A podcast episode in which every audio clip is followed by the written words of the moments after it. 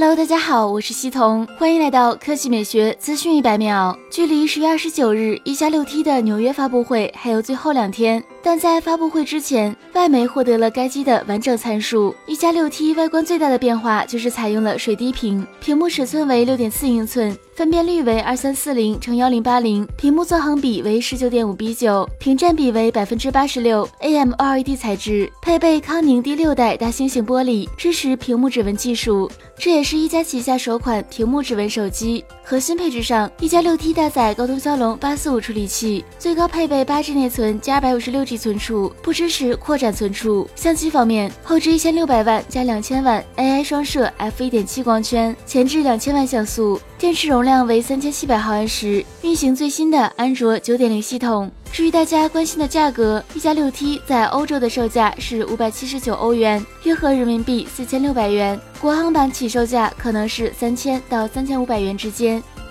OPPO 方面，今天 OPPO 全球副总裁沈义人在微博上宣布，他们已经成功实现了 OPPO 手机的第一次 5G 上网。从图片上来看，这台二十五工程机界面上出现了五 G 网络的符号，而在五 G 通信协议实验室下，这款手机已经可以通过五 G 网络来进行打开网页等网络实验了。其实透露这个消息的原因，更多是向外界表明，OPPO 目前已经集成了主板、射频、射频前端和天线等五 G 专属组件的手机形态，同时表明自家五 G 手机已经具备可商用的水平。据了解，OPPO 是 5G 标准的关键贡献者之一。早在2015年，OPPO 就已经正式成立了 5G 通信标准团队。如果不出意外的话，2019年第一季度，OPPO 也会发布自家的 5G 手机，让我们一起期待。